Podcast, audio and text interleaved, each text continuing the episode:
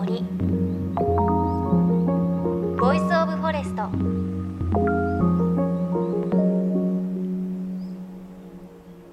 おはようございます。高橋真理恵です。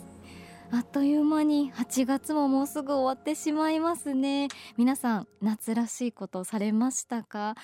私は福島県の南相馬市海浜というところに花火見に行きました。毎年8月11日近辺に行われる追悼復興花火というのがあるんですが行ってきました。いやすごく綺麗だったんですがそこの花火大会で毎年ですねボランティアとしてアジアンカンフージェネレーションのボーカルゴッチこと後藤さんがあのいつも演奏されていてその演奏を聞いてから花火が始まるというものだったんですが今年はなんとアジアンカンフージェネレーション全員4人そしてサポートメンバー1人が加わってのライブとなりました。とっても素敵でした。あのもうあの花火を見に来た方もこうゆらゆら体を揺らしながら地元のお母さんたちもゆらゆら揺れながらすごく素敵な時間だったんですがゴッチさんが始まった時にあれ？と。俺だけの時こんないないよね人って言ってたので みんなすっごく笑っていて確かにすっごいたくさんの方が集まっていたんですがなんか印象的だったのは皆さんゴッチさんたちの方を見るのもそうなんですがこう後ろを振り返ってたくさんの人を見てああ今回こんなたくさん集まってくれたんだねってこう自分ごとのように本当に嬉しそうにしている笑顔もああここならではだなと思ってすっごくね優しい気持ちになりました。花火もとっても綺麗でした。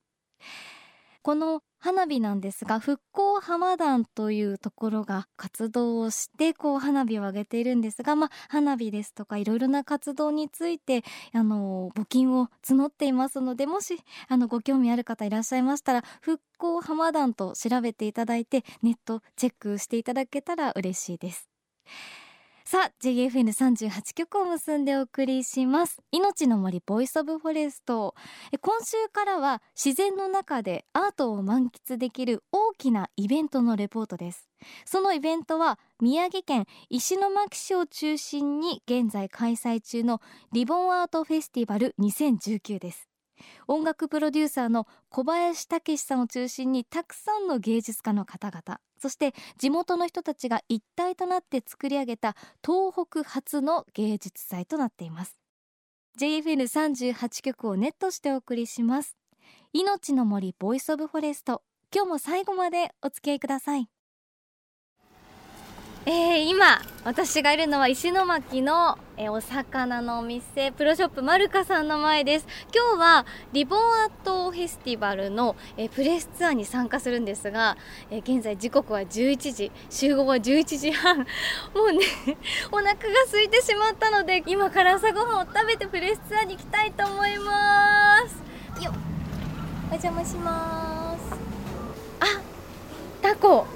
たらこいくら？すじこカニ。来た。私が目当てにしてたホヤ。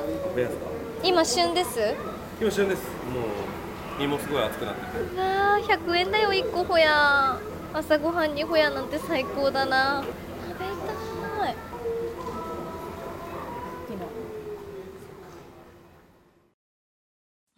いうことでアートだって言ってんのに腹ごしらえの場面から始まりました。命の森 Voice of Forest 常に腹ペコの高橋真理恵がお送りしています。まあアートの秋ですが食欲の秋でもありますからね。ということで宮城県の石巻行ってきました。2017年に続いて第2回目となる芸術祭 Reborn-Art Festival 2019えっと現在開催中で9月29日までおよそ2ヶ月にわたるアートフェスとなっています。瀬戸内国際芸術祭などに行ったことある方はわかると思うんですがその地域の自然や街並みあと施設とアートが一緒になるお祭りです。場所は宮城県石巻市の市街地をはじめ牡鹿半島女川東松島松島塩釜など7つのエリアに分けられています。でその特徴として小林武史さんを含むキュレーターが7組いてこのキュレーターがそれぞれのエリアでアーティストたちと一緒に作品を展開しているんです。そのアーティストの人数は総勢60組にもなります。そんなリボンアートフェスティバルをめぐるプレスツアーまずは石巻の駅前エリアからスタートしました。はい、えー、中澤真一と申します。あのこの駅前のエリアのキュレーションをして担当してます。でこの駅前の地帯では、えー、シンガポール在住のアーティストのザイ・クーニンさんの作品を中心としたアートを展示してます。タイトルはあの「海に開く」っていうことです、まあ、復興はハードの面では大変進んだんですけども心の中って言いますかソフトの面の復興っていうのがまだまだ取り残されてる感じがします。で石巻はもともと海に向かって開かれてたところですのでもう一度あの心の深いところから海に向かって開いていく。そこからまあいろんな元気や希望が湧いてくるような作品を欲しいと思いました。で財産シンガポール現代アーティストですけどもあの財産自身がインドネシアえ、マレーシアのあの海の民オランラウートと呼ばれる人たちと深い精神性につながってる、えー、シャーマンだっていうふうに考えている方ですね。でここは関係丸という建物ですけどもここに財産が作った作品っていうのは1600個ぐらいの茶碗の中に水をたたいてそこに、えー、目が浮かび上がってくるっていうこういう作品を作りました。茶碗っていうのは人々の生活の一番あの日常的なものでご飯食べる時にも水飲む時にもお茶碗が必要です。その日常的なものが津波によって流されてしまってこの町にはたくさんの茶碗があの持ち主もわからないものも含めて溢れ返ってしまいました。この茶碗をもう一回集めたい。で町の人に協力を仰いで茶碗を集めることにしました。でこの水は多分人間の心の中のことを言わんとしてるんじゃないかと僕は感じてますね。でそこから目が見ているこの目は多分、えー、財産の言葉を借りれば、えー、希望ホープこの石巻の希望を表してるっていうふうな表現になってると思います。石巻駅前エリアのキュレーターは思想家人類学者の中澤真一さんですでこの建物なんですが旧関係丸商店といって石巻初の百貨店で80年にわたり市民に親しまれてきた場所です。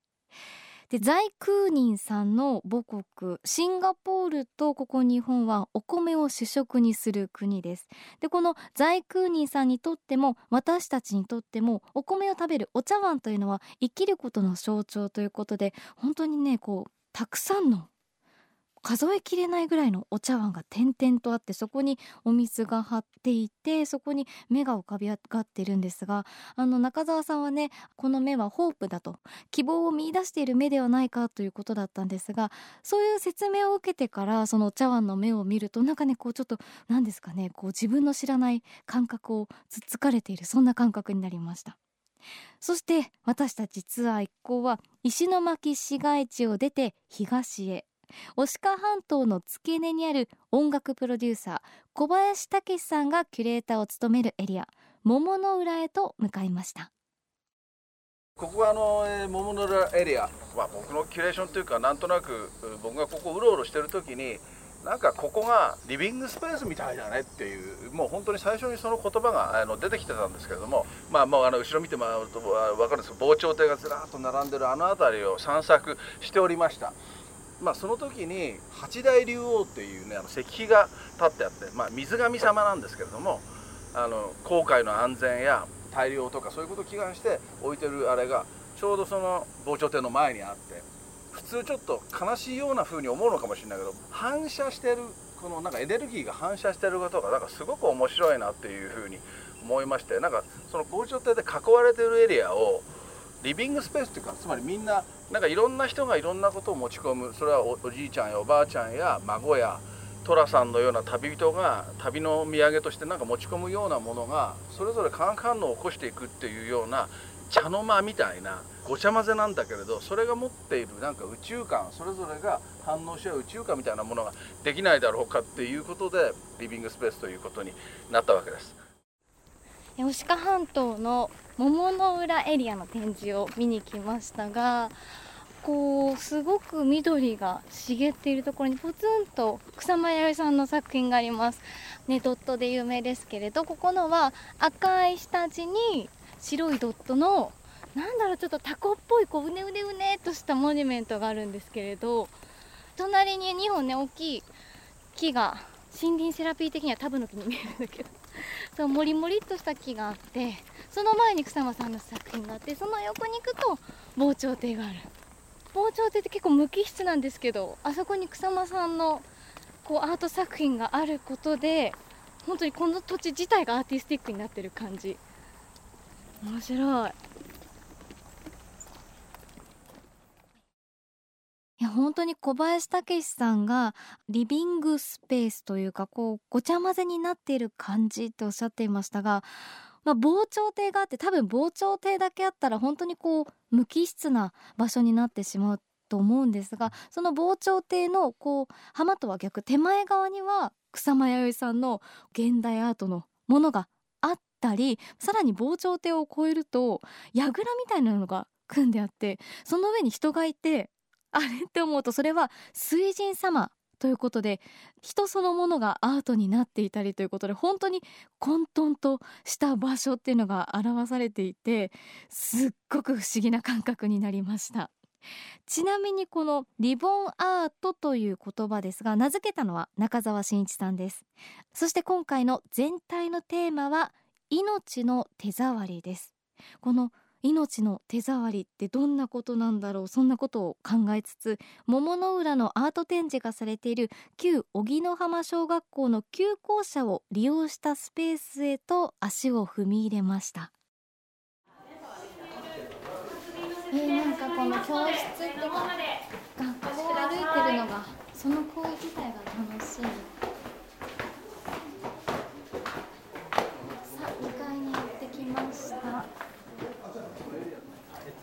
作家の中崎です。どうもこんにちは。えー、これ昼のタイトルが、えー、ピーチビーチサマースクールというタイトルで、え、この鬼の浜小学校、え、もしくはここの桃の浦地区にゆかりのある5名の方に、え、約1時間2時間ぐらいのインタビューを取らせていただいてインタビューの中から抜粋した言葉っていうのが会場の中にこう散りばめられていますでそのエピソードとあのここの学校の備品だったりとか、えー、奥に資料室っていうのがもともとすごいいろんなこの桃の浦地区とか学校に関する資料が充実していたのでそちらの方そのエピソードと合わせてあの、まあ、配列して物語のような形であの回れる形式になってます。なんかあの命の手触りって僕言ってたんだけどなんかねここはなんか逆に命の手がかりというか 手がかりがいっぱいあのヒアリングすることでなんか出てきてそれをたどってみんなに何かを感じてもらうっていう意味ではこれはすごくあの特にここはそういう手がかり質が分かりやすい強いものだなと思ってるんで時間があったらねちゃんと読んで見てってほしいこれ手がかりを。この部屋はあの桃の浦に住む90歳を超える高野さんという方のインタビューが結構中心になっていてここって今牡蠣養殖が盛んなんですけどそれ以前ってまあ遠洋漁業がすごく盛んだった時代のちょっとエピソードとかがちょこちょこ綴られてます。窓に文字が書いてあります。私の場合は海以外は何も知らない。これまで海だけで暮らしてきたんで海以外は本当に何にもわかんねえんだ。ってね書いてありますけどその窓越しに海見えますね。さっきあそこの、ね、海行ってきましたけどあそこからだと防潮堤でなかなか海見えなかったですけどここちょっと高いから海が見えますねねよくね東北の方海にねいろいろ持ってかれたけどやっぱり海が好きだし海見えないと嫌だってねおっしゃってるけどまさにそういうのがここから見える感じ。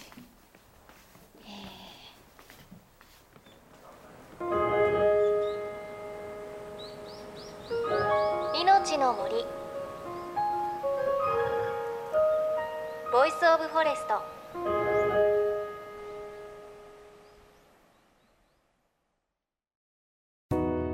JFN38 局では東日本大震災で被災した沿岸部や全国の震災による津波被害が予測される地域に津波から命を守る森の防潮堤を作る鎮守の森のプロジェクトを支援する募金を受け付けています。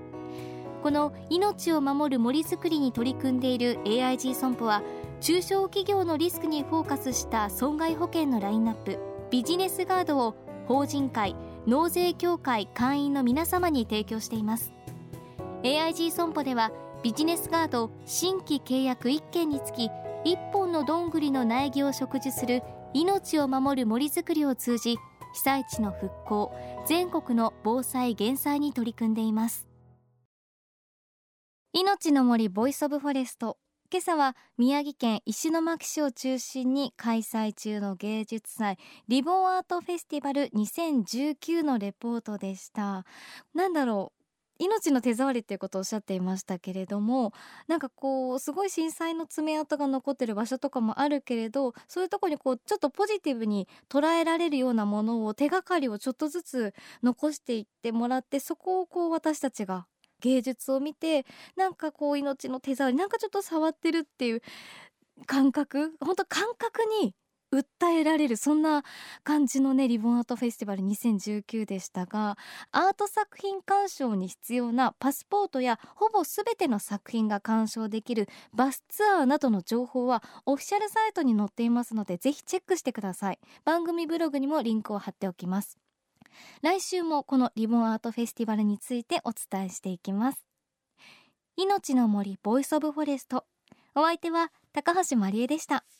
この番組は AIG 損保の協力でお送りしました。命の森。の森。 Voice of Forest